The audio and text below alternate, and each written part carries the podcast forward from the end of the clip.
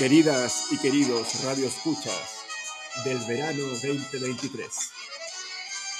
Se siente el olor a bronceador en las calles, las gaviotas pasando sobre nosotros y ese aire fresquecillo de febrero para anunciar que nos encontramos en el set de rock, pop, disco, kitsch, humor. No lo sabremos lo descubriremos en este episodio con mi querida amiga Beli y su servidor Matías. Adelante, compañera. Hola, Mati, ¿cómo estás? Eh, bienvenidos a todos y a todas a un nuevo episodio de Set de Rock. Al parecer, un episodio bastante festivalero. Así que esperamos que, que, nos acompañen durante este especial del set de rock que tiene que ver con las cosas que eh, hemos estado escuchando desde pequeños y que nos han sido gratas sorpresas en este festival de Viña del Mar, obviamente. Eh, Meli. Cuéntame, Mati. Quizás para, para las oyentes y los oyentes que, no, que son de otras latitudes, explicarles qué, es lo que es el Festival de Viña, qué, qué, qué es eso. eh, bueno, probablemente es uno de los festivales más importantes de Latinoamérica Em, en general comenzó siendo un festival de la canción, se presentaban canciones y, había una competencia internacional, otra folclórica, que de a poco ha ido decantando con los años y, que también se utilizaba un poco de excusa para traer importantes em, cantantes y bandas internacionales que se van a conocer algunas, otras ya más consagradas, pero sin duda es uno de los grandes escenarios de, Latinoamérica. Sí.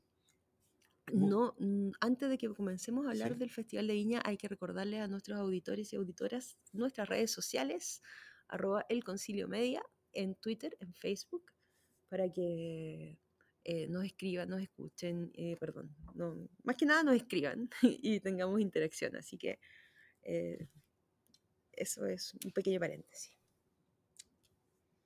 Perfecto. Sí, también lo que podemos hacer es colgar de un link en la bio el, enlace a una lista de canciones, una playlist que hicimos con algunas de las canciones que vamos a hablar ahora, más que canciones de artistas, para que, mm. para que puedan ahí tener un complemento y sorprenderse gratamente porque eh, muchas veces asociamos al Festival de Viña a una interminable y repetitiva eh, procesión de artistas que al parecer nunca muere y nunca se extinguen. Eh, estamos hablando, por ejemplo, de, de Chayanne, que se ha presentado, entiendo, nueve, diez veces, Miguel Bosé, eh, Marco Antonio Solís, artistas latinos que, que, tienen mucha trascendencia en Chile y en general en toda Latinoamérica y que se repiten en el festival porque, bueno, básicamente no hay tanto recambio y hay que hacerlo eh, cada verano y en varias jornadas. Entonces, muchos de los artistas se repiten eh, sin grandes novedades y demostrando a veces el evidente paso de los años. Pero algo muy, muy chileno, que no sé, Meli, si te acuerdas, en, en, las disquerías antiguas, cuando íbamos a comprar CDs, eh, muchas veces existía una categorización general de discos y había una categoría que se llamaba anglo, ¿te acuerdas? Sí, absolutamente, ¿cómo olvidar eso? y la categoría anglo eh, se usa para, todo tipo de artistas que básicamente eh, cantan en inglés. Y en esa categoría anglo, al Festival de Viña, desde la época, desde finales de los 70, muy y, y, ya más definitivamente en los 80, empezaron a llegar artistas que eh, se adaptaban un poco al perfil de festival de balada, de, de música un poco de la época, música disco, pero también empezó a llegar el rock. Y lo que nos gusta y lo que nos convoca, ¿cierto, Meli? Totalmente. La verdad es que em, creo que especialmente durante la época que nos ha tocado vivir al menos, eh, creo que, mm, eh, que este escenario nos dio de una u otra forma la, la posibilidad de ver bandas que quizás nunca hubiesen llegado a Chile si no hubiese sido por, por el Festival de Viña. Y por otro lado, también em, conocer un poco más de su música, de buscar los discos, que, bueno, cassettes en esa época incluso, em, que, que ya son parte del, del- del soundtrack de la vida. Oye, Entonces, Meli, dime, eh, ¿tú has ido al festival alguna vez? la verdad es que sí, Sí. sí. Em, he ido ¿A ver Arjona? no, eh, no, no, por suerte no, oye, no, no los nombres que puede haber un temblor, un terremoto. Ese es otro mito que podemos Sí, pero no, la verdad es que fui a ver a, a Santana, a Carlos Santana, al Festival de Viña. No me acuerdo en qué año fue realmente, que 2005, 2006, por ahí. Sí, sí, por ahí. Em, y, y solo fui a ver a Santana, o sea, no me quedé a todo el show, sino que fui a ver a Santana y fue súper bueno porque además tuve la oportunidad de verlo bastante cerca, sonaba increíble. La Quinta Vergara suena muy bien, eso hay que decirlo, es un, un muy buen lugar para ir a ver conciertos, no solamente el, el Festival de Viña. Y, em, y también fui a ver a Gustavo Cerati. Esas son las dos veces que he ido al Festival de Viña, si no mal recuerdo. ¿Tú? Fan- fantástico, fantástico. Lamentablemente no, no, no vi a Santana, pero sí lo vi en algún balneario eh, con una, una sensación de estar de vacaciones. eh, afortunadamente en mi vida siempre el Festival de Viña ha coincidido con, con el periodo de vacaciones, entonces tengo una asociación muy positiva. Y, y claro, Santana lo recuerdo haberlo visto quizás con una cerveza en la mano, eh, bien acompañado, pasándolo muy, muy bien. Y, y la gracia de ese concierto de Santana, que recuerdo que ahí el tío Carlos se tomó una licencia bastante importante y básicamente hizo un concierto extendido. ¿Lo recuerdas, Melio, no? Sí, sí, mm, casi dos horas. Fueron casi dos horas, eh, Mm. sí no más. Y recuerdo que ya para los, los musicólogos más técnicos, Santana siempre se ha acompañado de, de muy buenos músicos y vino eh, con sus músicos titulares, entre ellos el baterista Dennis Chambers. Dennis Chambers, una autoridad Sí. musical entre los músicos de sesión casi de todos los tiempos. Por ende, aparte del, del show entretenido de Santana, está esta parte más técnica para los que disfrutan de, de la, de la buena ejecución de la música. Y recuerdo que Dennis Chambers hizo un solo de batería de, no sé, unos cinco minutos, Puede ser. Algo Sí. totalmente anti-festival de Viña, que, que es un festival que, que se transmite por televisión y donde el, el rating es un factor predominante, los auspiciadores, entonces Carlito Santana ahí se mandó un, un, un- un gustito. un gustito, un, un lujo. Sí, sí. Lo que se agradece. Sí. y- oye, y, y, mm, y bueno, para contarle un poco a la gente, la idea de este capítulo es, es sacar o rescatar lo que a nosotros nos parece las mejores bandas que han tocado en el Festival de Viña y, eh, y también eh, hacer un barrido como por la historia. No solamente de bandas eh, anglo, o sea, obviamente estamos hablando ahora de bandas anglo, pero también hay algunas súper buenas bandas latinas que también califican dentro de- del rock en sí. Quizás, eso es debatible, obviamente, pero, pero para que más o menos tengamos en, en- consideración que son nuestras bandas favoritas y obviamente esto también es completamente debatible en caso de que no estén de acuerdo con nosotros, nos pueden comentar, pero, pero bueno, eh, es una larga lista. De hecho, eh, Matías, como les comentaba, estaba haciendo una, una playlist y la verdad es que yo me acuerdo no de todas estas bandas. No sé si soy muy joven, pero, pero, pero en serio me sorprendieron algunos nombres que no tenía ni siquiera considerado. Sí, sí, Mm. sí. Eh, hay un canal muy bueno que se puede encontrar en YouTube de videos gratuitos del, del Festival de Viña y hay videos de, de todas las épocas, de todo tipo de artistas y aparecen eh, bandas, comillas, anglo, muy entretenidas, por ejemplo, Crocus, que en este momento no recuerdo ninguna, ningún tema en especial, pero ya suena No. como, como algo medio de la era Eh, prehistórica, ¿o no? Puede ser, yo no, no- es más, yo debo reconocer que no conozco esta banda, pero parece que es muy rockera. Sí, Nos, va- sí, nos van a linchar. Probablemente aquí, aquí van a salir eh, sí, algún tipo de... alguna, algún truly, como le, le decimos Oh, grupo de amigos, un truly. no, no lo sé, pero, pero la verdad es que no conozco esa banda. ¿Es, es de los 80? ¿De los 90? Crocus, ¿Mm? creo que de los finales, finales del 70, principios de los 80. A ver, busquemos acá en Google, Sí. porque siento que... Al eh, igual que, mientras buscas, al igual ¿Mm? que Nazareth. Nazareth eh, sí, sí Sí. eran más conocidos por, la, por su interpretación de Love Hurts. Ah, sí, sí, eso sí lo conozco. Sí. Pero Crocus es una banda de hard rock y heavy metal de Suiza. Ya, Mm. eso es, es muy loco. Y eh, dice acá que alcanzaron el éxito en Norteamérica durante los 80, a pesar de que fue fundada en Solothurn en, el, en 1974. Mira, tan mal no estábamos. Sí, sí.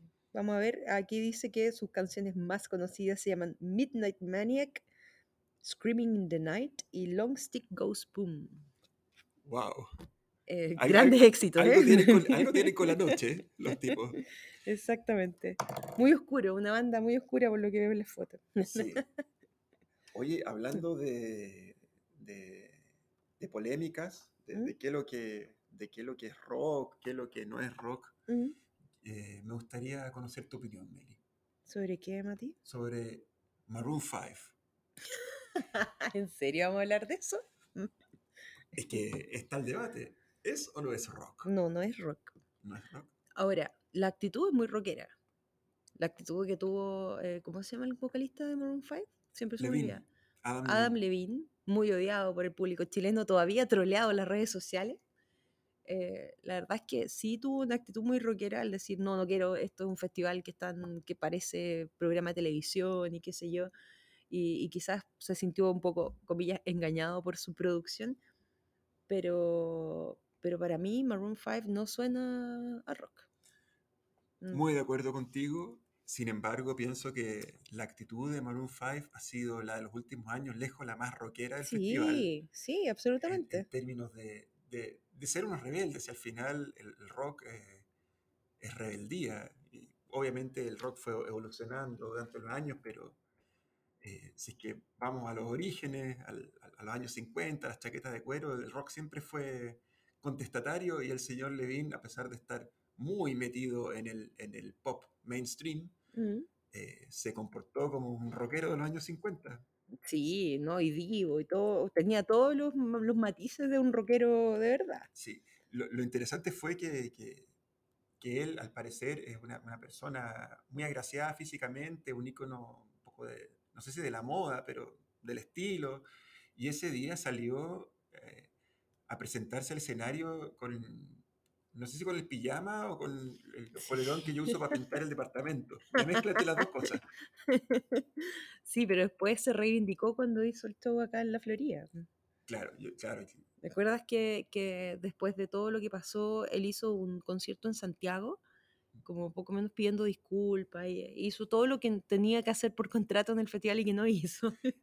Eso me pareció una actitud poco rockera, por ende queda descartado de la categoría de rock inmediatamente y se dejará de hablar de Maroon 5. Sí, yo creo que Maroon 5 nos van a linchar muchas Bueno, no lo sé, no lo sé. La verdad es que no me parece una mala banda de pop, a pesar de que el tipo no canta muy bien. Pero, pero es entretenida para escucharlas si no lo consideramos rock. Sí.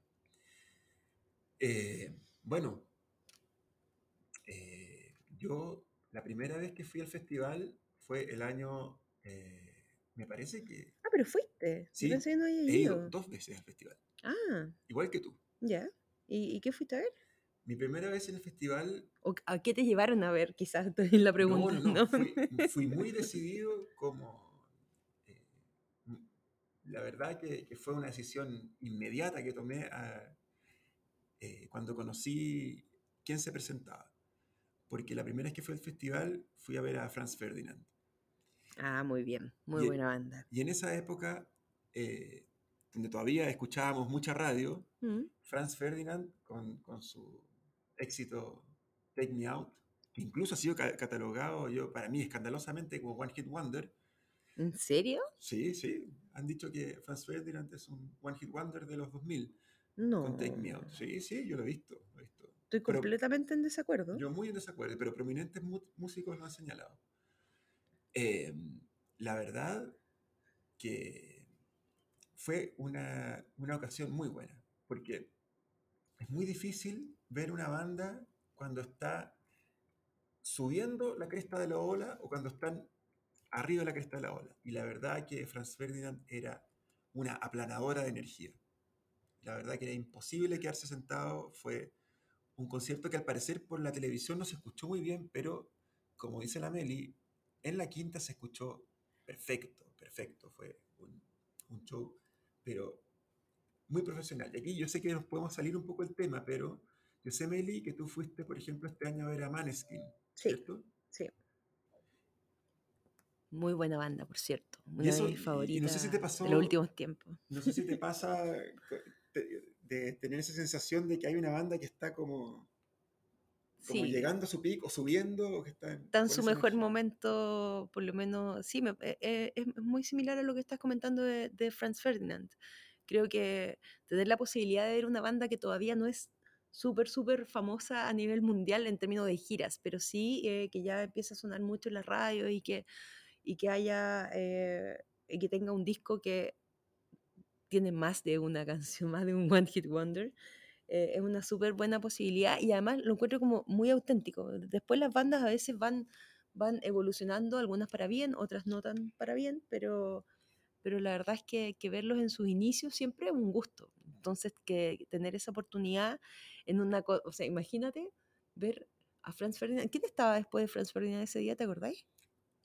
Ruperto y la sonora de Tommy Rey. Imagínate, imagínate, o sea, no, no puede haber algo más variopinto que eso. Sí, Lo encuentro notable, notable mm, quedar así súper on fire con, con Franz Ferdinand y después, no sé, Ruperto, aparece un humorista chileno. para, para quienes no son de Chile, googleen a Claro. Ruperto y Sí, por favor, vean la foto para que sepan más o menos de qué se trata. Es muy kitsch esto. sí, es muy kitsch. Y, y la sonora de Tommy Rey es, un, es una agrupación de cumbia tradicional chilena de hace mucho tiempo y, y la verdad que es, Lo que, lo que habla también de que el público es súper transversal. sí, Porque me imagino que mucha gente que fue a ver a Franz Ferdinand se quedó a ver a la sonora Tommy, a- me dijiste Tommy Rey, ¿cierto? sí, Tommy Rey. Sí, a Tommy Rey. Sí. Mm. Muy, muy, muy buen concierto. La verdad que muy recomendado y, y- y lo que plantea Meli también con, con Maneskin es algo muy, muy interesante. Son muy buenos en vivo, además. Franz Ferdinand vino a propósito de la gira que estaba haciendo YouTube. Franz Ferdinand era... Ah, el- sí, pero eran los el- teloneros. Eran teloneros de YouTube. Sí, sí, sí Entonces, acuerdo. quizás alguien en, en la gestión del festival pensó que iba a poder contar con YouTube. Yo Eso lo veo más difícil. ¿ah? Yo creo que la cerrada de puertas se haber escuchado de Santiago a la Quinta Vergara, Sí. pero, pero consiguieron a Franz Ferdinand, como lo que se llama ahora un poco cursimente un sideshow. Sí, sí. Bueno, quizás no han traído a, a YouTube, pero sí han traído súper buenas bandas, o sea, bandas, no sé si, eh, por ejemplo, de Police, que es una súper mega banda hoy en día ya de casi de culto. Es más, no solamente estuvo de Police, también estuvo Sting como solista. Sí, Entonces, en 1982, eh, The Police debutó en la Quinta Vergara y en el año 2011 vino Sting solo. Ese concierto fue muy lindo. Yo me acuerdo haberlo visto, eh, era como con cuerdas, ¿no? Como- sí. Ese concierto de Sting sí. fue con la Sinfónica de Chile Sí, eh, y ese disco, la verdad que es, eh, bueno, el concierto fue a propósito de un disco de Sting sinfónico y es un lujo. sí. La Sinfónica de Chile ya es un lujo. Tenerla en el Sí. festival es una cosa eh, culturalmente muy, muy enriquecedora. Y con Sting, la verdad que fue es dinamita. Sí, sí. Yo creo que es, eh, para mí ese es uno de los, de los grandes shows que ha pasado por el Festival de Viña en el término anglo, Sí. que es como lo que hemos estado hablando Sí. este tiempo. Y Sting tiene, la verdad que no sé si por su buena salud o eh, por su vida sana, o lo que sea, pero tiene una carrera que se ha extendido mucho y en, en muy buenas condiciones. Si bien ya no tiene la misma capacidad vocal, Mm. sabe trabajarla muy bien, ¿sabes? Sí, Sa- sí. sa- sabe la voz un poco más carrasposa eh, y, y no tan aguda que tiene, sabe matizarla muy bien. Y la verdad que ese concierto de Sting tiene un momento notable, notable, Mm. que cuando termina el, el show de Sting, él interpreta Message in a Bottle eh, sin la orquesta sinfónica, Mm. él solo con la guitarra. Sí. Y la verdad que yo estoy hablando y Meli es testiga en este momento. que- Se le, se le están analizando la- los... eh, sí, porque, bueno, la música a todos nos emociona mucho. Y yo, yo eh, sí, sí, me estoy transportando a esa emoción de escuchar esa canción. La verdad que Sting con su guitarra, y en un momento, en, en- me parece que en el último verso de la canción, Sting deja tocar guitarra y simplemente la golpea así. mm, Y él canta a capela. No me acuerdo tanto, pero te creo. Sí, Además y de que, de que es verdad, esta vez estamos grabando en vivo, estamos los dos en, la mi- en el mismo lugar, no estamos grabando como muchas veces a distancia, entonces doy fe de lo que, de lo que dice Mati. Sí. Increíble. Así que dedos, muchos dedos para arriba para Sting y The Police. Y, y hay que decirlo, la visita de The Police fue en plena dictadura chilena Exacto. y eh, en este país no se podían decir muchas cosas, no se podía hablar de política, este era un tema absolutamente vetado, las autoridades nacionales asistían a la Quinta Vergara, era un- básicamente un espectáculo también de validación política de la dictadura Sí. y Sting no se guardó nada, no se guardó nada Grande, qué, qué notable. y, y- y expresó lo que internacionalmente ya se sabía sobre, sobre la situación chilena, que era muy, muy delicada. No, muchos artistas eh, toman este escenario para, para eso también, como para, para mostrar eh, no solamente su espectáculo, sino también dar a conocer sus opiniones o sus apoyos, tanto políticos como, como con alguna causa o algo así. Pero, pero en general se presta mucho porque tiene mucha difusión. Yo no tenía idea hasta hace poco que el Festival de Viña en, en verdad es muy famoso fuera de Chile. Mm, O sea, hay, hay muchos lugares donde, donde es aún hasta el día de hoy, 2023, es, es casi un panorama ver el Festival de Viña por la tele. Entonces, eso me sorprende mucho y yo no tenía idea, porque para mí el Festival de Viña siempre fue eh, algo como bien bizarro, que recuerdo como más de infancia, como, como que la mayoría de las bandas y de los cantantes que llegan al Festival de Viña no son de todo mi gusto, entonces nunca lo pesqué mucho. Pero me doy cuenta que, que culturalmente es súper, súper relevante para, para Latinoamérica en general. Sí, y Sting en el año 82, un poco como Maneskin, un poco como, como Franz Ferdinand, ya no estaban en el inicio de sus carreras, estaban pero eh, en, en una etapa media, pero con, con- con todas las capacidades y la verdad que era un espectáculo de los más importantes en aquella época. Hoy se- esto va a sonar, perdón, pero yo sé. Ya. Em, bueno, y hablando de, de política, no tanto de política, sino que de, de polémica relacionada con política, Mm. eh, están los prisioneros.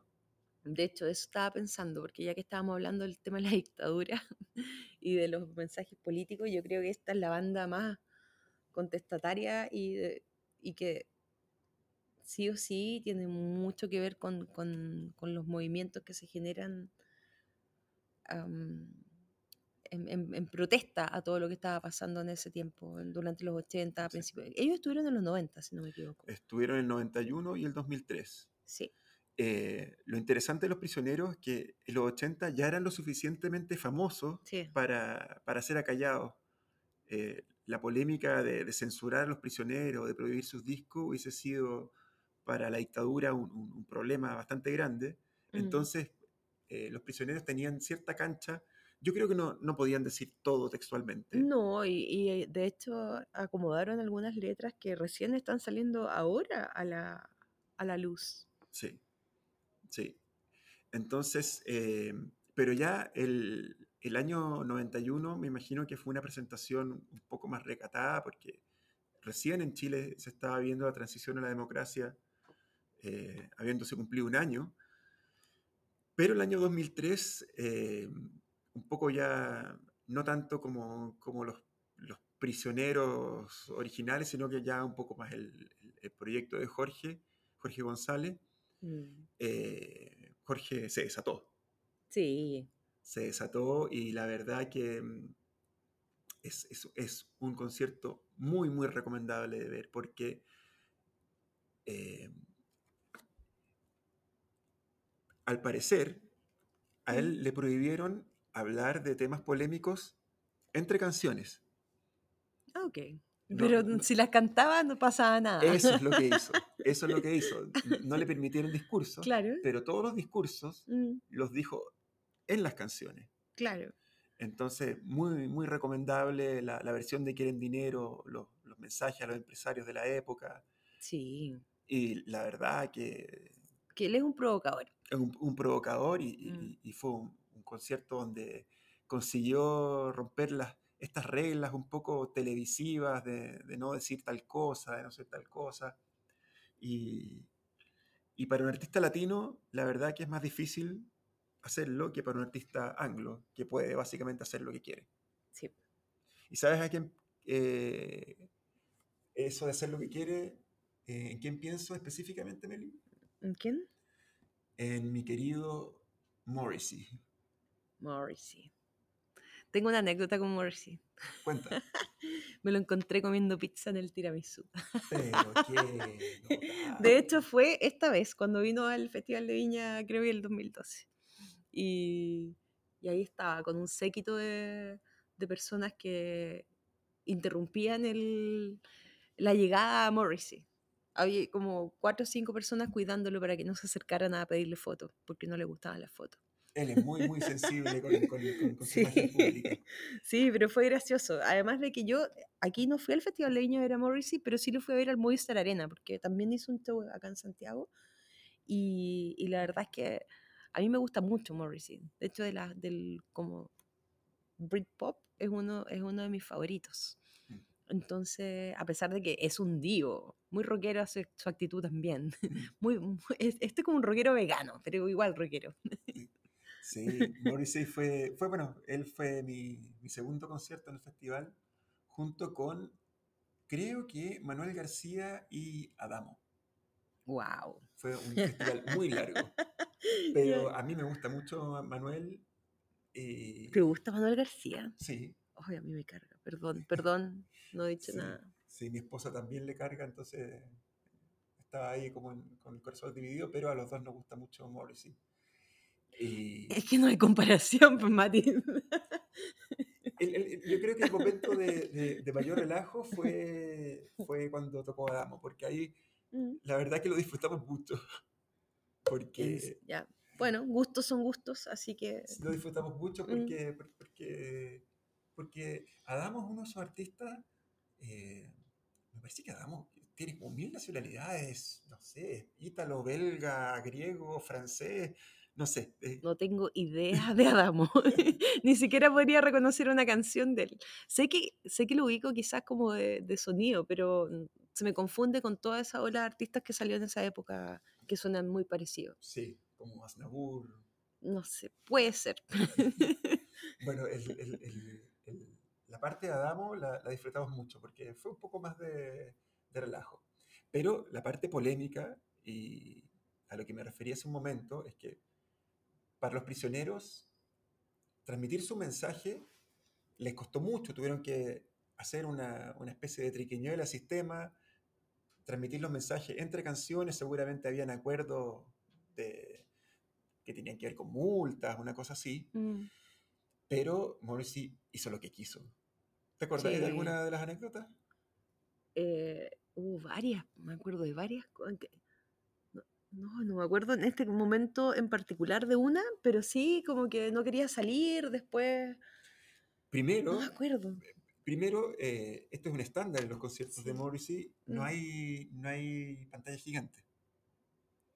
Eh, Morrissey no se... Hay pantallas gigantes, pero con imágenes fijas. Él no se, no se graba en pantallas gigantes. Pero, pero en ese concierto sí había. De hecho, en Santiago también lo pusieron. Había como un corto vegano, que era como a favor de... Meat is Murder. Sí, sí. Me acuerdo que antes del concierto o, o al principio del concierto pusieron ese corto, ¿sí? Bueno, por lo menos en el ¿Mm? festival, lo, que yo, lo que yo recuerdo es que no estaba la típica eh, transmisión en pantalla gigante. Mm. Entonces, la, la idea era que había que ver el escenario.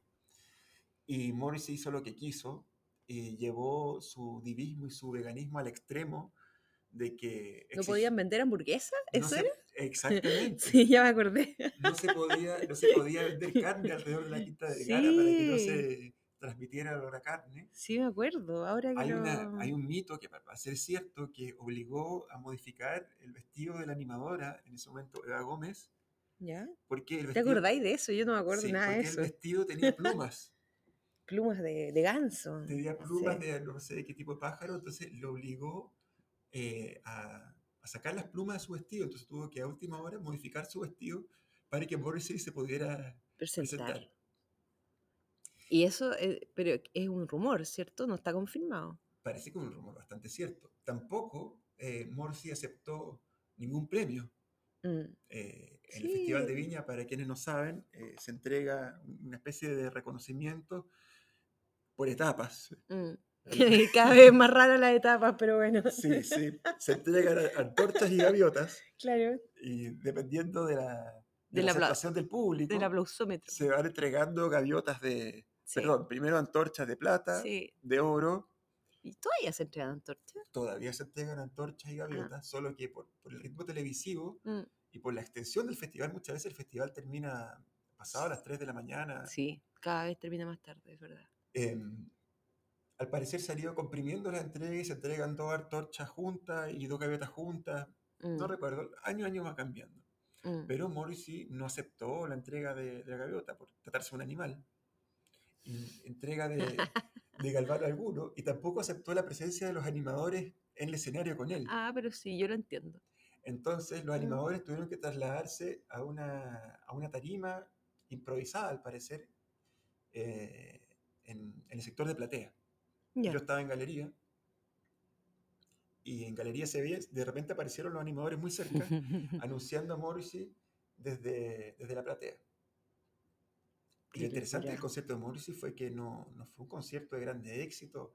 No, Pensaba, no, tocó canciones muy, muy lados B, canciones que eh, he investigado que nunca más ha tocado en vivo. Por ejemplo, tocó una canción que se llama Scandinavia, que Sí, no, no tengo ser. registros de que él haya vuelto a tocar en vivo y que incluso no aparece en ningún disco.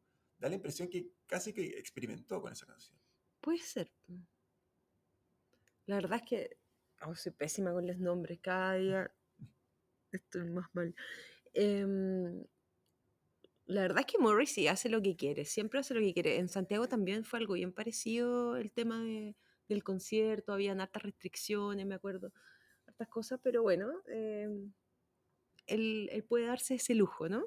Sí, el, el lujo de los artistas. El lujo de los artistas. Además que también, de nuevo, eh, tiene que ver con el tema de que, de que puede transmitir un mensaje, porque a pesar de que le guste o no le guste, es una plataforma súper, súper masiva. Sí, Mm. sí, sí, es verdad. Mm. Hablando de lujos, otro lujo en el Festival de Viña fue la presencia de Elton John. Elton John. Yo, esto sí que no tenía idea que Elton John había estado en el Festival de Viña. Elton John, al parecer, estuvo el año 2013 y Elton John uno puede, no lo asocia inmediatamente con el rock, pero Elton John es de todas formas un personaje rockero, un personaje eh, polémico. No sé, Melissa, ¿has visto Rocketman? Su? Sí, sí, muy buena película. Es muy buena película. Sí, Es muy buena película. sí. Y el, el intérprete de, Elton, el Taron Egerton, Mm. es, un, es una, hace una gran, gran interpretación, que, que no, es, no es una imitación absoluta, sino que sí. le- le transmite de su estilo.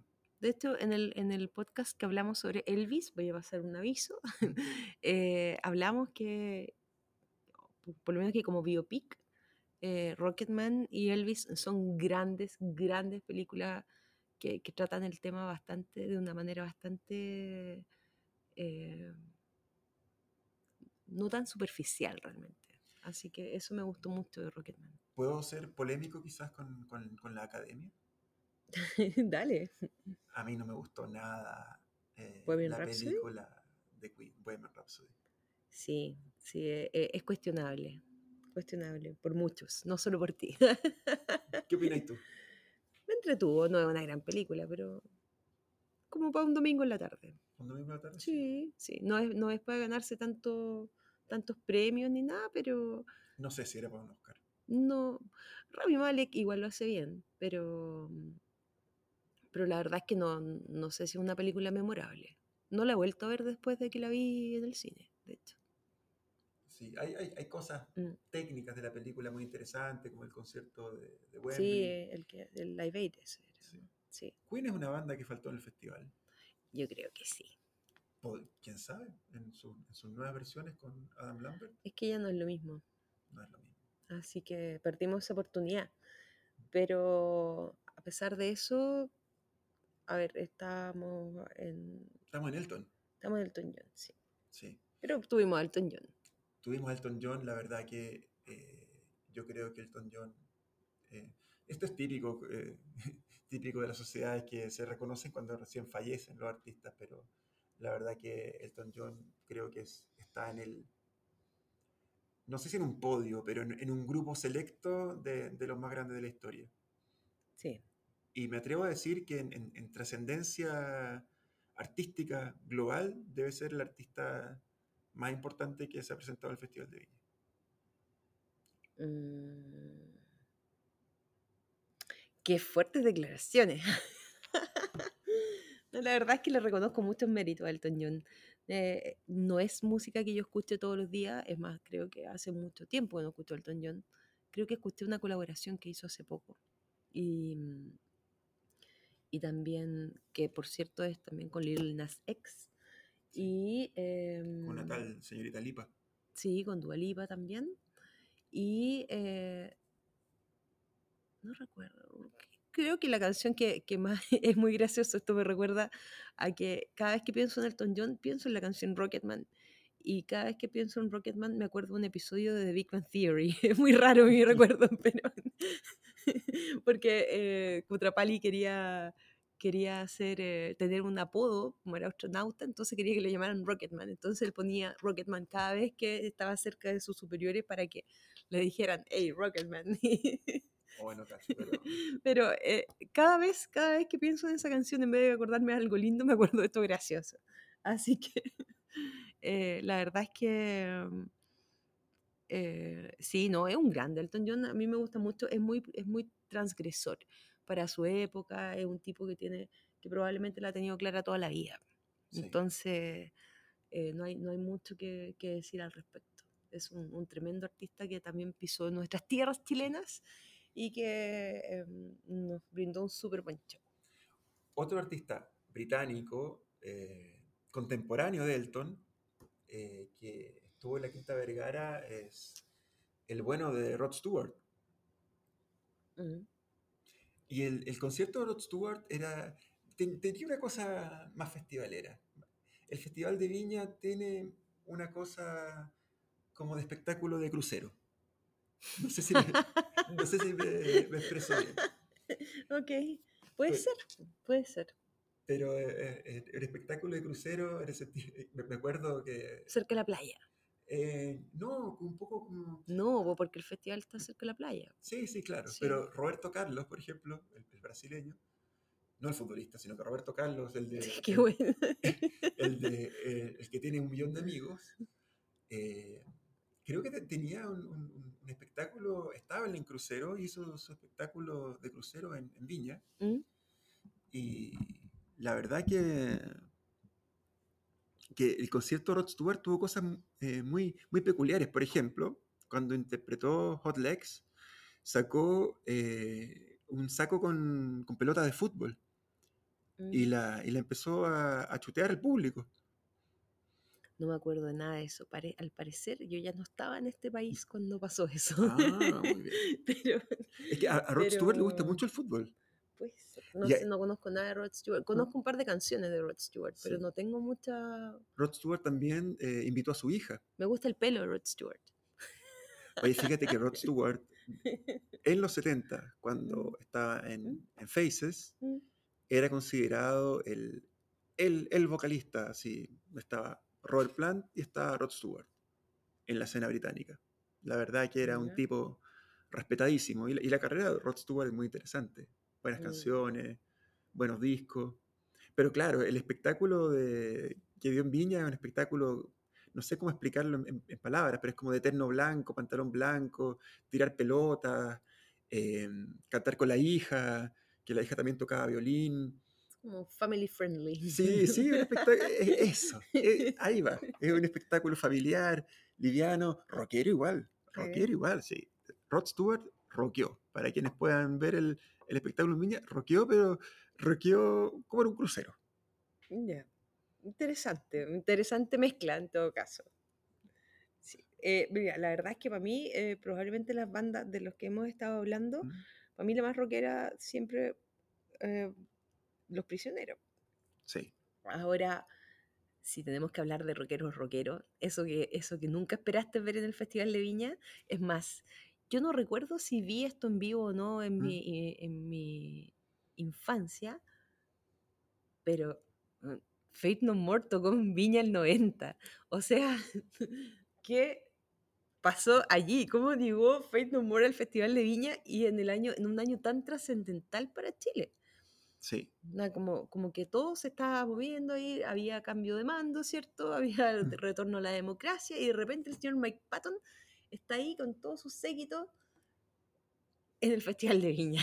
Eso, eso yo- probablemente es algo que yo hasta el día de hoy eh, no puedo creer. Y cuando hablábamos de, de encontrar a, a bandas en su. llegando a la cresta de la ola, claro que se nos pasó Fate No More. Sí, Estaba Fate No More. por eh, eso lo tuve ex- que sacar a la palestra. Verdad. Gracias, Meli. Gracias, Meli. Gracias, Meli. Es más, la- yo creo que esta, esta es la gran banda para mí, de, de- de todas las que han venido, esto es, es top one. Sí, la Lejos. verdad que eh, es, Ujú.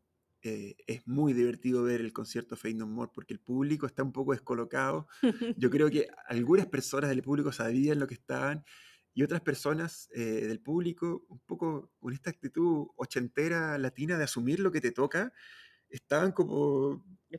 estaban contentos, pero no entendiendo nada, yo creo. sí. Contentos, disfrutando las canciones y, y claro, si estamos hablando de rock propiamente tal, Fate No More, totalmente. Y Fate No More eh, coqueteó con, no sé quién fue la animadora de esa época, eh, le tocó el trasero a, a Bodanovich, le dio un beso.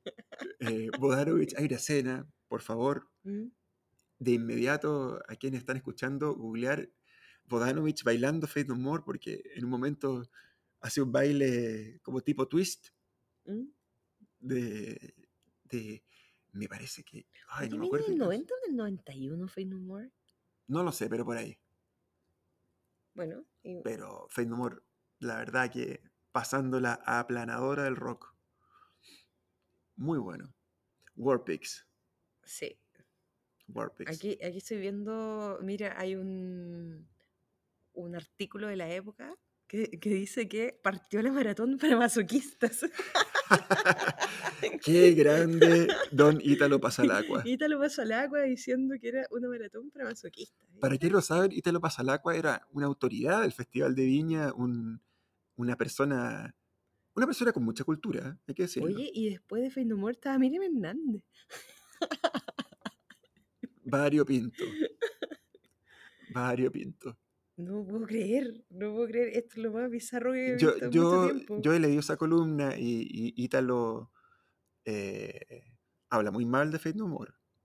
Creo que se equivocó rotundamente porque auguraba un- Sí. un- un- una carrera desastrosa, pero Bueno, también...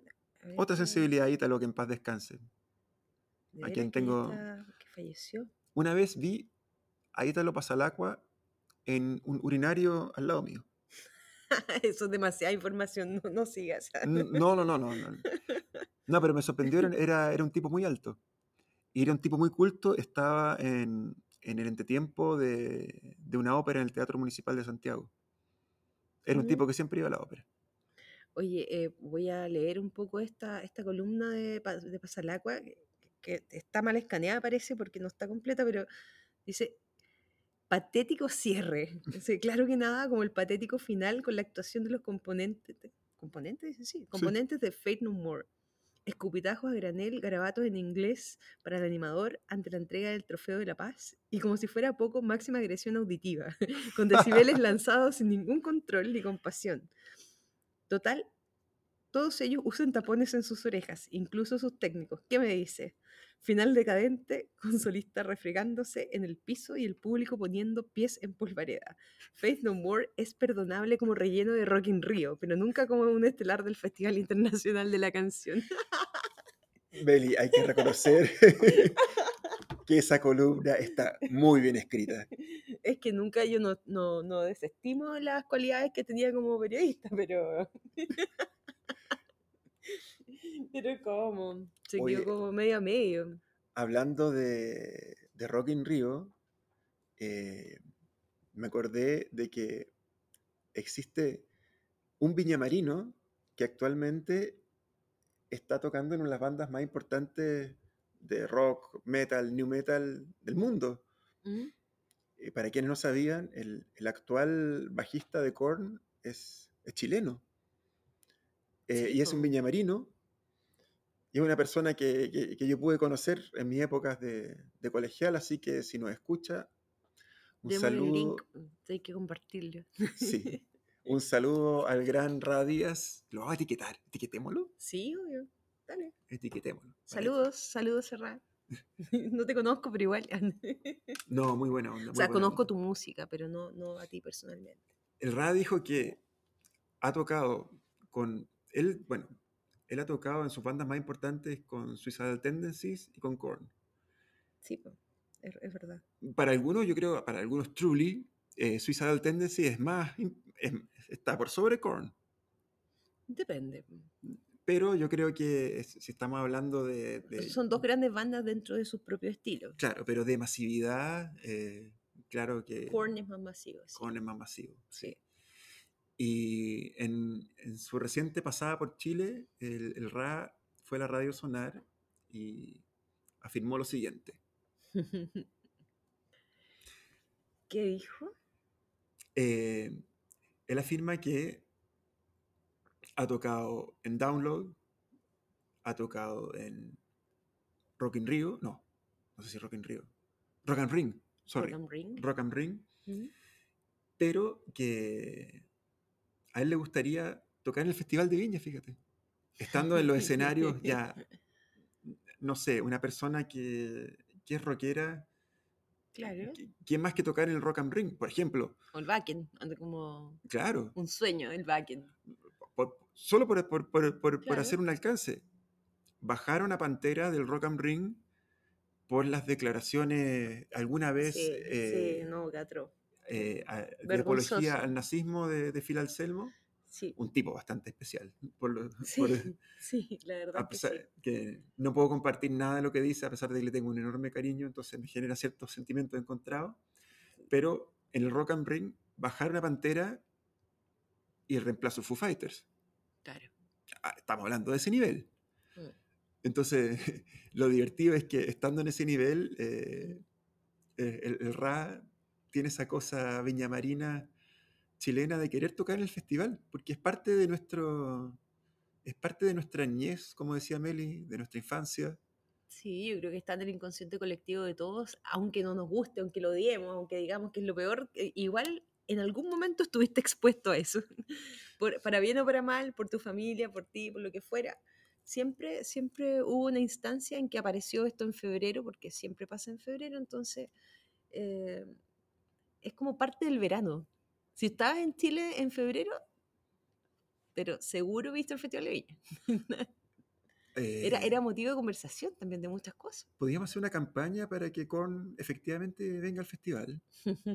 No sé si ¿Te este año. imaginas eh, Korn en el festival? Igual sería loco. A mí me gustaría. Claro que me gustaría. Yo, yo iría a ver a Korn. Los vi, los vi una vez. Eh, pero hace- ¿Cuándo vi a Korn? No estaba, no estaba Ra, estaba... Estaba Fieldy. Sí. Eh, técnicamente Fieldy no se ha ido, está en Mm. esa, está en, en en, perdón, rehabilitación. Mm. Lo vi, ¿sabes qué? Eh, En el, eh, no me acuerdo cómo se llama el, el festival, no sé si era un festival realmente. El Ozfest, quizás.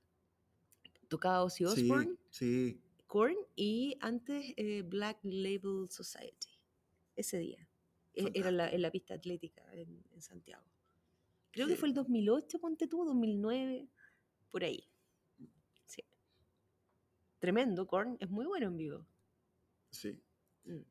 Miembros del, del concilio han informado hoy día que Ozzy se retira de los escenarios. ¿En serio? Sí. ¿De nuevo? Ah, no, de la- De nuevo, como hasta, hasta que Charon diga lo contrario. exactamente, o hasta que lo revivan de cierta forma.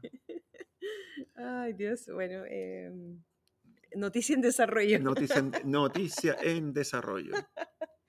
Sí. Oye, hablando de, de- de- de espectáculos en vivo, Mm, si es que hay que hablar de un disco en vivo, me, me parece que esto hay que hacer un fact check después, mm. que el disco en vivo, el, el vinilo del disco en vivo más vendido de la historia es el de Frampton Comes Alive, de Peter Frampton. ¿En serio? ¿Sí? Wow. De hecho, Peter Frampton no es conocido por, por un- por su disco de estudio, sino que es conocido por ese disco en vivo, del el Frampton Comes Alive. ¿De qué Eh, año es ese disco? Es de los 70, no, creo que Ya. es 75. Ok. pero, pero el Frampton Comes Alive en, en, una, en una feria de vinilo, en, un, en, en una búsqueda de vinilo, es un disco ícono, clásico. Mm. Y Peter Frampton Comes Alive a tocar en Viña el año 2008. El año 2008. y el año 2008. Y yo creo que Frampton es, eh, es de esos músicos también un poco en, el, en, en- en segunda línea, pero, pero un músico muy, muy importante. Muy importante. un- eh, a veces no, no se dimensiona la calidad de artistas que pasaron por este festival tan kitsch, O digámoslo. sea, en en este listado tenemos puro eh, sandía calada. sí, Independiente que te guste o no te guste. Por ejemplo, a mí, en, en lo personal, no, no conozco mucho de Rod Stewart, por ejemplo, pero igual considero que es un tremendo artista. es un tipo respetable, Eh, claro. Independiente de que, de que no, no sepa mucho de su, de su discografía.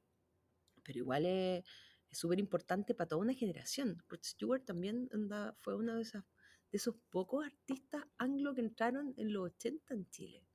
Sí, En un, en un momento donde la música anglo era súper difícil de conseguir. exactamente. Entonces no es menor. Y tengo entendido que Rod Stewart eh, fue uno de los primeros conciertos masivos Sí, en, sí. en la Vuelta la Democracia. Vino Amnesty, ¿no? Rod Stewart tuvo en Amnesty. Parece que sí, sí. Sí, fue de los primeros conciertos Creo, grandes. creo que sí, junto con Peter Gabriel. Mm. En esa época, eh, O'Connor, Mm. que vino también. Sí, con conciertos Sí. súper, súper importantes para, para nuestro país. Mm. Y bueno, como ya un poco haciendo el paralelo con, con Korn, ya yéndonos al, al hard rock, Mm. también han habido otras bandas hard rock, no sé si tan ligadas al metal como Korn, pero por ejemplo Europe Mm, o Kansas, Claro. que, que son, a ver, Kansas y Euro- Europe, eh, creo que se pueden separar un poco. Europe, como dice su nombre, eh, bien ya relacionado con el heavy metal sueco. Claro. Y Europe es, es- es de esas bandas que uno asocia mucho a su canción ícono, a The Final Countdown, pero Europe también tiene varias canciones que son hitazos. Sí, sí, tremendo. Carrie, Mm. eh, Eh, ahí los lentos, los lentos de Eso. Europe. los lentos de Europe. Rock the Night, eh, Cherokee, buenas canciones. Europe vino dos veces al festival.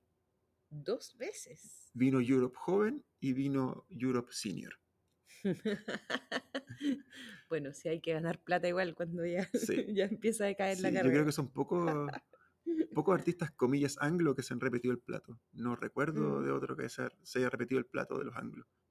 Mm, no lo sé, no estoy segura. Lo que pasa es que el festival e- e- Mm. es, un lugar muy, muy raro. Eh, pasan cosas, eh, pasan cosas extrañas, un poco, eh, un poco folclóricas. Mm, Por ejemplo, Miguel Bosé, el año, no sé, hace un par de años atrás, se presentaba, creo que por décima vez en el Festival de Viña, es de los artistas que más se había presentado. Y te recuerdas la anécdota, ¿no? Eh, Lo del cuadro ese horrible, Sí. que era un collage que hecho por, no sé. es lo más flight que he regalado y era el gran regalo. La verdad que se anuncia con bombo y platillo, un regalo Sí. espectacular, incluso hasta Bosé como que... eh, Como que era, era una, una gaviota de diamante y salen con esa cuestión así, onda Sí, como... la verdad que es como un- no. un- un- una, una embarcación que parece que tenía una, una madera bien fina, pero se veía como, como, como un recuerdo de colegio. Sí, sí, no, no, no era algo así como, como muy eh, de buen gusto, digamos. Tanto así que eh, Bosé lo dejó en su habitación del Miramar al día siguiente. No lo dudo. He, vi- he visto, he visto cosas así también. ¿Puedo contar otra anécdota? Oh, Porfa. Eh, yo en algún momento de mi vida trabajé en algo cercano al, al Festival de Viña, no en el Festival de Viña en sí, Mm. eh, pero doy fe de haber visto a Brian Adams botar la bandera chilena que le habían regalado a la basura. Sí, lo vi. Brian Adams, ¿rock o no rock? Qué difícil. La verdad es que puede que sí, pero a mí, a mí no me gusta. Pero sí. sí. Brian Adams abusó del lento, como quizás en algún momento también abusó Aerosmith del lento. Sí, sí. No, no, sí, eh, reconozco que Brian Adams es, un, eh, es como un rockero, pero en lo personal su música no me, no me, no me trae nada, Mm. nada. Creo que ninguna canción me ha causado nada de Brian Adams. Es como para mí completamente em, estéril. Aséptico. Aséptico, claro, no sé. Oye, eh, hablando de, de- de- de estos artistas que habíamos nombrado como más, más de feria de vinilo, como Mm. Europe, como Journey también, Sí, como Kansas.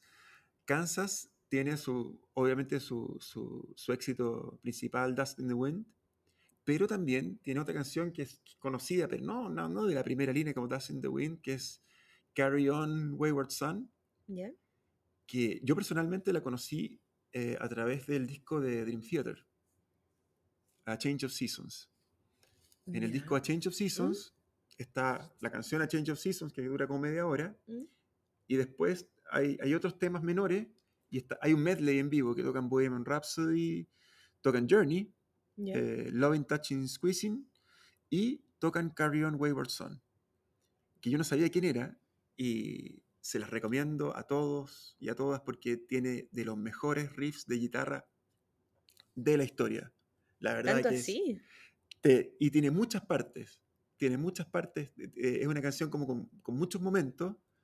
Y, y la verdad que es muy recomendable.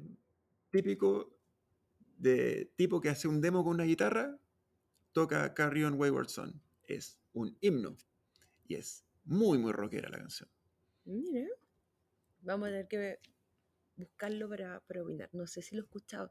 Probablemente sí, ¿Mm? pero no me acuerdo. bueno, pero em, creo que nos falta hablar de dos tremendas bandas que para mí, ¿Mm? dentro de, de todo lo que hemos conversado, también quizás son parte de mis favoritas, junto con Morrissey y Franz Ferdinand y Los Prisioneros. Eh, In Excess. Claro. In Excess con el gran, grandioso, maravilloso Michael Hutchins. Vino también al Festival de Viña. Y yo eh, de esto sí me acuerdo de haberlos visto y, y la verdad es que eh, no los vi en, o sea, los vi en la tele, obviamente, Mm. pero, pero tengo un súper buen recuerdo de, de esa época. De hecho, es la época en que había, que ya estaba como... que de hecho In Excess estaba también en la cúspide de su carrera, tenían como, como súper buenos discos ahí, ahí Sí, rodando y Sí, post 90. claro, y, y la verdad es que mm, me sorprendió mucho que en el, en el ¿cómo se llaman ahora los line-up? Sí. el line-up del festival saliera In Excess. Sí, era. Claro, es, eh, no, no sé, ha- hay. Una época donde, donde el, el componente anglo, digamos, del festival se eliminó. Fue en la época donde el, el festival fue administrado por, por, por Televisa, me parece, y Mm. hubo un, un exceso una sobrepoblación de artistas mexicanos, o sea, Puede ser. todo, todo tipo de artistas mexicanos, pero de, principalmente del ámbito de la ranchera y de la, y de la balada. Ujú. La verdad es que sí. Sí, eh, esa época fue bien decadente, me acuerdo. Pero, pero creo que de, o sea, antes de, de seguir con Inexcess, eh, gran banda mexicana que se presentó fue Molotov.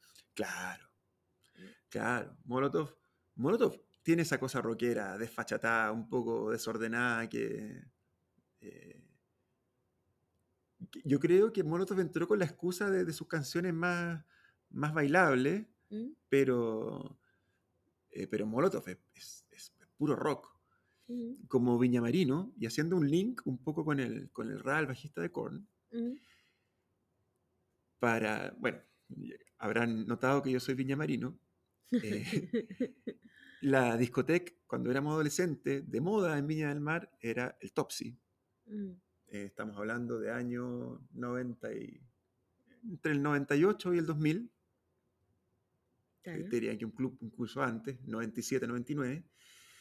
em, y f- semana tras semana íbamos al Topsy. El Topsy tenía un, un- era una discoteca de muchos niveles que uno accedía del nivel superior y comenzaba a bajar y tenía peligrosamente un, un- un tobogán donde falleció una, una chica y por lo mismo lo cerraron. Ya. Bueno, al Topsy, en el Topsy eh, tocó Molotov, pero no tocó en cualquier momento, sino que tocó cuando recién tenían una canción conocida. ¿Pero ese Give Me the Power? Y que era, me parece que, no sé si Voto Latino salió antes que Gimme the Power. Una de las dos. No, yo creo que la primera fue Give Me the Power. Sí. Que se hizo como súper famosa en MTV y de ahí empezaron como a... Entonces, entre, entre los que escuchábamos rock en esa época en el colegio, empezó a Mm. circular el cassette de Molotov, Claro, ¿Dónde jugarán las niñas? donde jugaran las niñas, exactamente. que era, que era como para reírse un poco de, de lo que había conseguido Maná. Maná, Tenía otro que se llamaba ¿Dónde jugarán los niños? o algo así. Maná presentes en el Festival de Viña 2023. Qué horrible. Podemos hacer una crónica. Bueno, ahí también es debatible que el baterista de Maná es súper bueno, entonces Oye, todos los hay músicos, de- que, hay que reconocer eso. los músicos de Maná son, Mm. son muy respetables. Sí. eh, resp- eh, o sea, Mm. todo, todo el mundo es respetable, la verdad, pero son muy respetados en el ambiente musical de Estados Unidos. El Mm, guitarrista Sergio, Sergio Balín, mm. Sergio Ballín también es, es como un, un personaje en el mundo del- de, de los guitarristas gringos. Que probablemente el, el- el tema con Maná no es, no, es, no es la calidad musical, creo que es como la composición. Sí, es un poco un- una, una cierta... No, no, no, nadie duda. ah, Es más, eh, tengo varias amigas que han ido a ver a Maná. Yo no los he visto en vivo, pero sí tengo amigas que han ido y me han dicho que suenan súper bien. Entonces, ot- otra provocación. mm, Maná, ¿rock o no rock? no, no rock. ¿No rock? No. Yo te diría que sí. ¿Viste? Ahí ya tenemos una- un punto de discrepancia, pero está bien. Yo diría que sí, eh, un poco defendiendo a la música tradicional hecha con guitarra eléctrica. Mm, Después de esta era de sobreproducción, yo voy a tratar de defender a Maná como, como rock. Muy, muy cargado obviamente hacia la balada. Súper. Demasiado cargado hacia la balada. Pero claro, volviendo a Molotov, Mm, Molotov tocó en el Topsy, una discoteca chica de, claro. de, de ciudad chica. Y, y la verdad que fue el evento que yo no fui y que mis amigos del colegio me sacan en cara Mm, todavía me ven y me dicen, no fuiste a ver a Molotov, mm, porque fue, fue como el evento, no sé si fue un verano, pero fue el evento del año. Y teloneando a Molotov, tocó una banda viñamarina mm. que se llamaba Guazú. No tengo idea. Y la banda Guazú era la banda del Ra Díaz, actual bajista de Korn. Mira, mira cómo Que- las vueltas que da la vida. Las vueltas de la vida que terminó siendo mucho más trascendente que los mismos desde, el, Molotov desde el Topsy hasta, hasta, el, hasta el Rock and Ring. hasta el Rock and Ring. Notable, notable. Sí. No, yo creo que tienes que compartir este link con él. Sí, lo, hemos alabado bastante. sí, va- vamos, vamos a hacer algunas gestiones. ¿eh? Vamos a hacer Sí, algunas gestiones. Sí. Oye, y, y en relación a lo que me quedé pensando, porque Mm. me acuerdo de que cuando vi el, el show de Inexes, como que había escuchado todas las canciones que me gustaban de Inexes y pensé que habían venido antes. Pero la verdad es que eh, Inexes vino cuando ya Michael Hutchins había muerto. Y ¿verdad? estaba, estaba este, este vocalista nuevo que, que se llama John, no sé si todavía es el vocalista, no sé si sigue en ¿Mm? activo realmente, pero que se llama John Stevens. Y claro, él tocó todos los hits de ¿Mm? Excess, pero la verdad es que mm, es que ya en una época en que, en que no estaba lamentablemente Michael Hutchins con nosotros. Mi, mi recuerdo, como que la cara de Michael Hutchins no la tenía en esta presentación y lo, lo busqué y efectivamente, esto fue el año 2003, Sí, 20 años atrás. wow. Qué locura. Oye, mirando un poco hacia el, hacia el presente, el espectáculo anglo de, de este año 2023 del Mm. festival es Christina Aguilera. Christina Aguilera. am, ¿Saquemos el lado rockero de Christina Aguilera? a mí me gusta ella. Sí. O sea, no- no- me aburre un poco su música, pero encuentro que es una tremenda cantante. Sí. Voy a recomendar la presentación de Christina Aguilera con los Rolling Stones en la película de Scorsese de los Rolling Stones. Sí, eh, eso se llama Shine a Light. De la película Shine a Light, Sí. eh, ¿qué canción toca con Rolling Stones? Es una de, de Motown. Es eh, eh, Live With Me. Sí. Oye, yo vi esa película en un cine con estos sonidos super dolby surround y, y que tenía la pantalla como curva ahí en acá en, en Santiago. Los, los IMAX. Sí, y la verdad es que era impresionante, impresionante, muy eso todo ese documental si no lo han podido ver, si no lo han visto, y tienen la posibilidad de verlo, por favor, véanlo porque no solamente Christina Aguilera, sino Mm. que es una cantidad de, de- no sé, yo, yo salí súper emocionada, me acuerdo de haber visto ese, ese documental. De hecho, un amigo se ganó las entradas y me invitó, así que muchas gracias, Alejandro. pero, mm, pero sí, hace, fue hace muchos años. Sí, po. oye, el festival se presta para todo tipo de recuerdos. Bueno, y viste que, que Cristina Aguilera eh, viene, viene aquí que también, bueno, va, va a hacer un par de conciertos en Santiago, o uno creo al menos. eh, y ella ya viene con una carrera súper eh, desarrollada, Mm. nada, mucho tiempo en las pistas. ¿Algo más viene? ¿Algo en inglés o solo eso? Eso ¿Sabéis qué? es lo- Yo es lo me, me he dedicado, por, por el ¿Mm? cariño que le tengo al festival, a revisar el, ¿Mm? el line-up y con mucha preocupación, a, a- como a tres semanas del evento, hay un ¿Mm? montón de, de números por confirmar. No sé cómo lo van a hacer, si es que es una mega sorpresa lo que están preparando, pero hay mucho, mucho por rellenar. Creo Wow. que, bueno, hay un, hay un día que ya está vendido, que es el de Paloma Mami con Bailita. Carol G. Mira, pensé que era Bailita, Bailita viene el festival. Sí, sí, pero eh, Polimá West Coast también va a estar. Pero claro, eh, Carol G con, con Paloma Mami es un espectáculo que, que en cualquier lado, no sé, pues convoca fácil 40, 50 mil personas. Mm. Entonces es un día agotado. Pero parece que para el resto del día hay muchas, muchas entradas ¿En disponibles. serio? Bueno, si no tenemos line-up es difícil comprar ahí sin saber. Maná, sé que va a estar Maná. Y Ya, Christina Aguilera. Christina Aguilera. Eh, bueno, vamos a ver qué sorpresa nos traerá este año el Festival de Viña. Sí. Eh, la verdad es que siempre, siempre hay anécdotas graciosas. Mm. Yo creo que, que- Es más, este es el primer festival que se va a hacer después de, em, de la pandemia, ¿no? Sí. Así que yo creo que igual hay, hay interés de la gente. Eh, hubo una polémica hace unos días porque la orquesta la iban a grabar. ¿Te acuerdas? ¿Lo escuchaste? No. Que, que ya no iba a ¿Qué ver. La, la orquesta del festival ya no va a estar en vivo, sino que la van a grabar y Por van tema a. costo. Claro, claro. No. Y, y van, a, van a hacer música envasada. Así que dijeron que este iba a ser el próximo y el primer festival del pendrive. Así que. No te puedo Te lo creer, juro. pero si la orquesta del festival es Sí. algo. Sí, así que el, nuestro nuestra inicio de el inicio de nuestro podcast que salió con la canción icónica del Festival de Viña de Earth, Wind and Fire, esta vez no será tocada en vivo por, por la orquesta del festival. decepción. Igual miraré Sí. el festival. No sé, por, por una- porque probablemente me, sí, afortunadamente me Mm. encontraré de vacaciones, sí, me encontraré en un balneario, probablemente esté con una cerveza en la mano Mm, y no sé si aguante 15 o más de 20 minutos, mm. pero lo comenzaré a ver. Por, Fair por enough, para ver el vestido del animador. sí. Me parece que este año eh, ¿Quién es el animador? ¿Quién? No eh, sé. Tonka, envuelta en, en- en polémicas delincuenciales últimamente. Y... ¿Tonka? ¿Tonka? No. No. No. Eh, María Luisa Godoy y Martín Cárcamo. Ah, ok. Ya, Tonka animó el Festival de las Condes. Al que de hecho fui a ver a Vicentico. ¿Fuiste? sí. Lo vimos por la televisión con mi esposa. Eh, yo también. Y Lo que pasa es que, voy a contar, ¿Mm? em, tenía entradas para ir a ver a Vicentico. ¿Mm? Y eh, la persona que, con mi amiga con la que iba a ir, ¿Mm? me llama, no sé a qué hora fue, pero me dice, eh, Meli, no puedo ir porque tengo COVID. wow. Y, eh, y estuve hasta último momento, hasta último momento eh, tratando de ir y de repente busco, el- eh, eran como las diez y media, estaba ahí tomando cerveza. Se repetió la cerveza Claro. en, en- la temática Claro, festivales. y dije, ya, ahora sí, vamos, y ya había empezado. Y de hecho duró como una hora, fue súper cortito. Eh, lo vimos por televisión, yo creo que la mitad, Mm.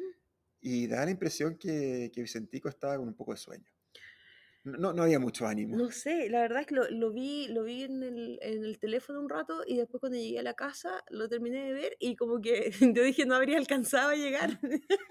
Pero ¿sabes qué? ¿Sabes qué? Para defender a Vicentico, por cierto, eh, que se ha presentado en, el Festival de Viña, Mm, y, y por cierto que Los Fabulosos Cadillacs es rock, y Vicentico en sí también es rock, mm. Eh, terminó el concierto de, de Vicentico, que fue un poco descafeinado, pero muy bien ejecutado, lo- los, músicos eran así. Tenía un súper buen escenario, me fijé. Sí. Sí, un, un tanto ya, vamos a poner muy técnico, el, el- el- el- un tanto comprimido el audio, la verdad que se escuchaba todo, como que los platillos de la batería en vez de ser psh, eran como... Mm. ¿Ya? No sé cómo se escuchó eso en el micrófono, pero en fin, Mm. algún, algún técnico me entenderá. Pero eh, en, en el momento del bis, uno esperaba dos o tres bises y la verdad que hubo solo un bis y ese bis fue siguiendo la luna. Sí, la- con eso terminó, de hecho. Y la verdad que me emocionó. Hizo una versión como bien acústica, ¿no? Como El- lo mismo que Sting, fíjate, Mm. fíjate cómo volvemos al, al tema inicial. Igual que Sí, Sting, sí. solo la guitarra, Mm. siguiendo la luna, y la verdad que todo lo quizás descafeinado de- del, del- del- del resto del show quedó en Mm. nada, porque eh, es emocionante ver una, a, un- artista con una canción tan buena que funciona en un, en- desnudan- des- desnudándola de todo tipo de arreglos y la verdad que, que emociona. Tiene una- no sé si es un efecto fogata o qué, Sí, pero en algo tan simple logra emocionar mucho. Fue una, una buena versión, hay que decirlo. Sí. Y el director de televisión, muy creativo, ¿sabes lo que hizo? No sé. Enfocó la luna. ¿Viste? Siguió la luna. Siguió la luna. Siempre, eso es lo que, lo que tienen los festivales, que siempre pasan cosas graciosas dentro de, de todo. ¿Puedo, ya cerrando el capítulo, la última Sí. polémica? ¿Cuál? En el Festival de las Condes se presentó el dúo cubano Gente de Zona. Sí, sí. Que parece que no cantan nada. No sé, Gente de Zona, eh, también, eh, que fue el Festival de Viña, Mm, es muy divertido porque hay una presentación de Sergio Freire, mm, eh, comediante de stand-up en el Festival de Viña, y la verdad que los tipos de gente de zona se, se matan de la risa y los enfocan a cada rato, mm. y más que uno reírse de, de Sergio Freire, se reía de cómo, de la manera de reírse de gente de zona. Pero gente de zona, eh, al parecer les vino el, el viajazo y ya de, de la risa pasaron a la seriedad, porque no sé en qué momento de su concierto mencionaron eh, que, que Chile detenga su camino al comunismo. que no al comunismo. La, la verdad que los cubanos que no viven en Cuba, que están en Miami, básicamente son, tienen sus reservas con el comunismo, por decirlo suavemente. Mm, Son muy anticomunistas. No sé si gente Sí. de zona es anticomunista en sí, mm. pero, pero claro, gente de zona en medio del reggaetón y del baile, la fiesta, nos estaba alertando sobre un posible tránsito hacia el comunismo. Tremendo cambio en el discurso, al menos. Em, pero bien, no- tienen derecho a expresar lo que quieran. Como, como todos y todas. Como todos en el festival Mm, que, que han, Totalmente. que han manifestado sus opiniones y, y bueno. Eso es parte de, lo interesante. Esa mezcla frívola, seria, yo creo que es lo, lo interesante del festival. Mm, Sí, totalmente. Bueno, eh, yo creo que van a haber muchas anécdotas más, van a, quizás nos, nos olvidamos de muchas bandas o no alcanzamos por tiempo, pero em, creo que, En los comentarios, que sí, nos pueden comentar, escribir en Instagram, en Twitter, eh, arroba el concilio media, y eh, comentarnos qué es lo que, cuál es la banda para ustedes que han visto quizás en este, en este capítulo, o sea, en, en el Festival de Viña, ya que este capítulo tiene que ver porque el Festival de Viña va a ser pronto, entonces es muy temporal, en- en- podemos decir que estamos en febrero y que el festival va a ser pronto y, em, y que... em, y la idea es esa, es como traer un poco la memoria esas bandas que quizás nos sorprendieron muchísimo por estar en un, en un evento que, que quizás no es lo más rockero del mundo, pero, pero que sí trae a muy buenos rockeros de tanto en tanto. Sí. Así que muchísimas gracias por escucharnos. Eh, esperamos que eh, esperamos que les haya gustado este episodio. Muchísimas gracias, Mati. gracias a ti, por- Meli, por invitarme a tu show. No es mi show. El set de rock es de tres. Así que eh, saludos también para Víctor y para ti. Eh, ¿Qué es? Let me try again. Canción Ya, del festival. Mira, así que con esto Para- nos para despedimos. despedirnos. eh, esperando que nos escuchen nuevamente.